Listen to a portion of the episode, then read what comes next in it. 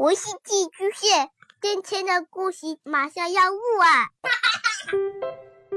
孩子的世界充满了色彩和欢乐，用有温度的声音讲你爱听的故事。白杨叔叔和大明的晚安故事。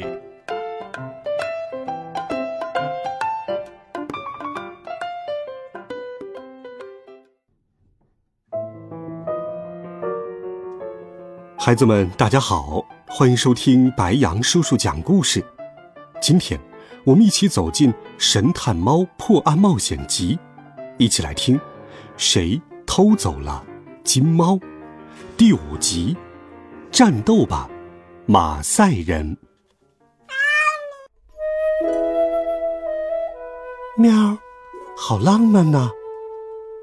约瑟芬注视着两个相爱的年轻人。发出了一声赞叹。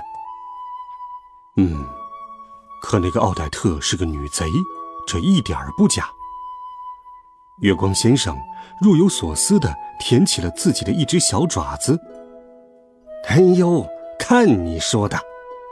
多多咕哝道：“那个可怜的女孩不过是偷了两个不值钱的灯泡，而且她这么做都是为了帮助自己的恋人。”很明显，他和失踪的邮票根本毫无关系。流浪猫说的没错，奥黛特的脑子里似乎只有他心爱的伯特兰，不可能再装下什么阴谋诡计，打那张珍贵邮票的歪主意了。嗯，所以就像我说的那样，月光在片刻的沉思之后说道。小偷一定是贾拉瓦科四兄弟。多多再次亮出了一枚又长又尖的爪子，简直就是一把小刀。啊，你烦不烦？怎么又提马赛人？难道还没打够？两只猫又摆出了决斗的架势，幸好和平使者约瑟芬及时制止了他们。喵，我觉得月光也不是没有道理。你们仔细想想，因为工作的关系，贾拉瓦克四兄弟可以自由出入客厅。如果他们把贼手伸到那只招财猫上，根本不会有人注意的。可是，打开那个暗格要比他们预想的困难得多。月光接着他的话说道：“他们浪费了太多时间，而偏偏在那个时候，他们可能让加斯通。”或者奥黛特起了疑心，所以一拿到邮票就惊慌失措的想把金猫给藏起来，于是将它塞进了伯奈的外套。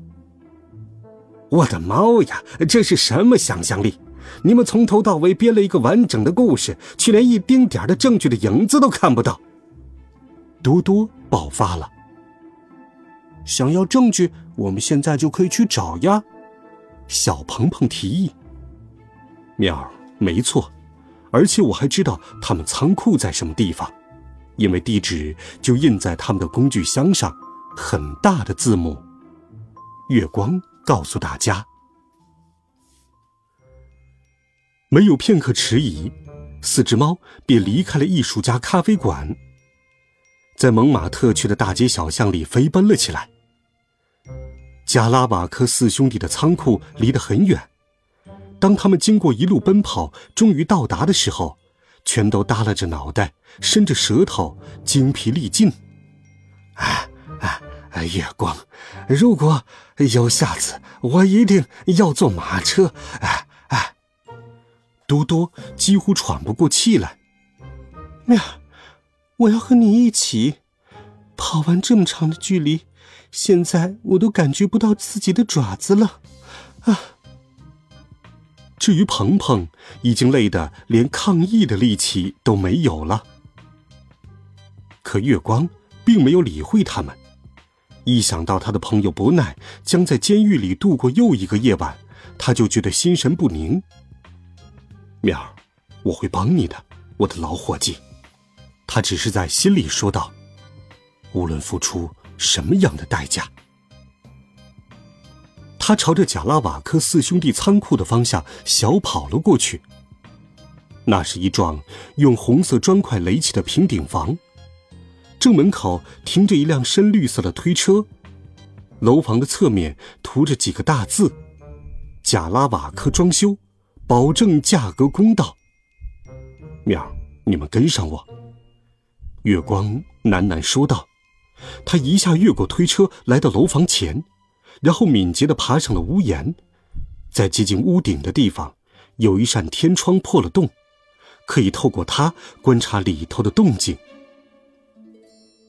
月光把头和前爪探进了天窗，可跟在他身后不远处的多多却一不小心用脑袋撞到了他的屁股。月光就这样失去了平衡，急速坠进了仓库。喵！不过还好，它并没有受伤。首先是因为猫咪不管从什么样的高度坠落，都能轻松优雅的四爪着地。一点儿也不会受伤。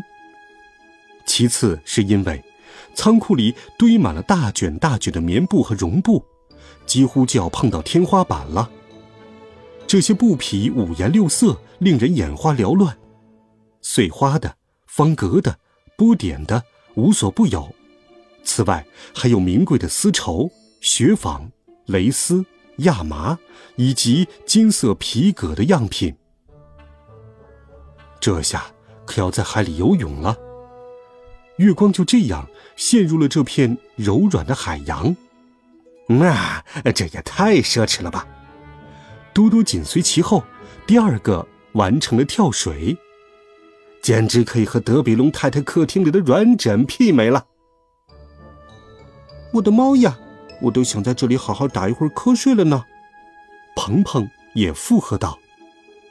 约瑟芬。却轻轻咬了咬它的尾巴，现在可不是睡觉的时候。这只暹罗猫开始四处走动，或者更确切的说，是在这片起伏的布匹海洋里遨游。突然，它的爪子碰到了某个坚硬的东西，原来是个塑料桶，装胶水的塑料桶，它们叠放在一起，堆在仓库的一侧，就在那附近。也就是整间仓库仅剩的空地上，加拉瓦克四兄弟正围坐在一张桌子边打牌。层层叠叠的布匹和塑料桶完全遮挡了落日的余晖，整间仓库里就只有一个小灯笼散发出微弱的光芒。赢了！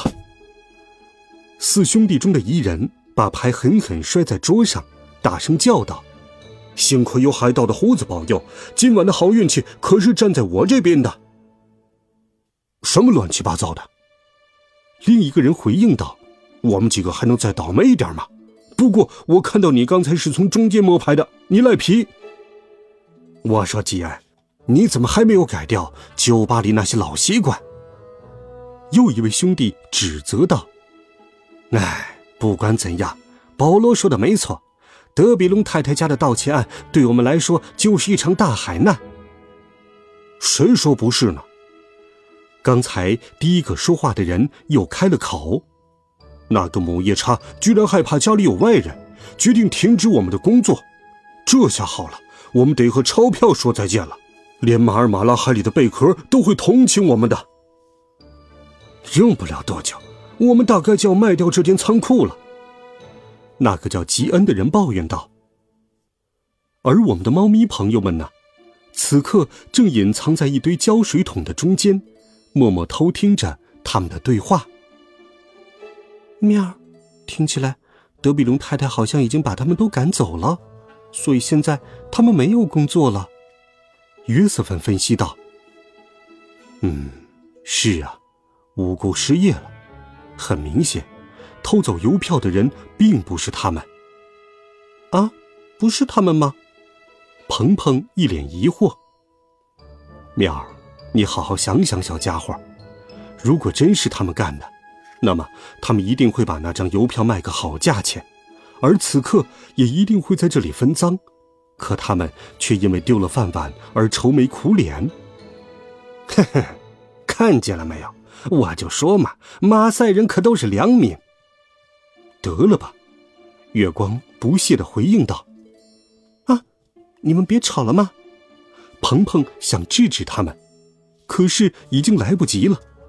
多多向月光伸出了爪子，而月光为了保持平衡，一把揪住了鹏鹏的尾巴。鹏鹏呢，为了不让自己摔落，又抓住了约瑟芬的耳朵。这下可好，桶里的胶水本就装得满满当当，被他们这么一折腾，胶水桶被打翻了不说，更可怕的是，胶水已经如同汹涌的浪潮一般冲向了这四只猫咪。还有可怜的贾拉瓦科四兄弟，喵！月光边叫边向下边摔去，粘在了四兄弟其中一人的脑袋上，仿佛被困在粘蝇纸上的苍蝇。快逃！其中一人喊道：“有边有猫！”又一个声音附和道：“因为他看见几只狼狈的猫咪正随着可怕的胶水浪潮冲向他们。”啊，冲啊！嘟嘟也尖叫了起来。马赛猫用一只爪子抓起月光，然后用尾巴卷起约瑟芬，再用牙齿咬住小鹏鹏。就这样，它在一团飞溅起的胶水和一片马赛方言的咒骂声中，撒开腿逃离了仓库。好了，孩子们，这一集好听的。《神探猫破案冒险集》的故事，白羊叔叔就给你讲到这里。温暖讲述，为爱发声。每天，白羊叔叔都会与你相伴。孩子们，明天见，晚安，好梦。